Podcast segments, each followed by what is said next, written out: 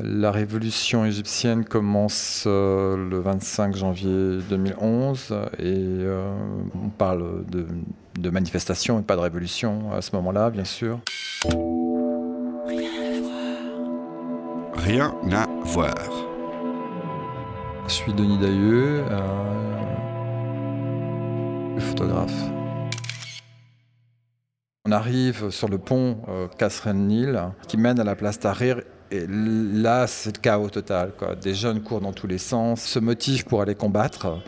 Et je vois des jeunes revenir ensanglantés, euh, peut-être même certains morts, parce que tout ça va très très vite, euh, ça va dans tous les sens. Euh, on entend des coups de feu au, loin, et là on ne sait plus ce qu'on doit faire. C'est-à-dire que, bon, est-ce qu'on avance vers la place ou est-ce qu'on recule pour se protéger?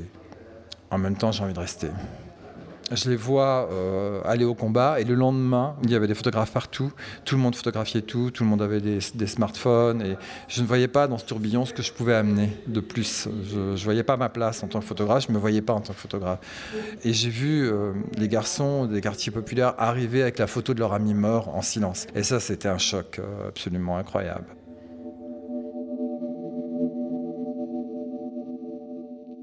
J'ai décidé de leur rendre hommage en allant photographier leurs parents, photographier les parents de ceux qui sont morts pour la Révolution et qu'on appelle en Égypte des martyrs.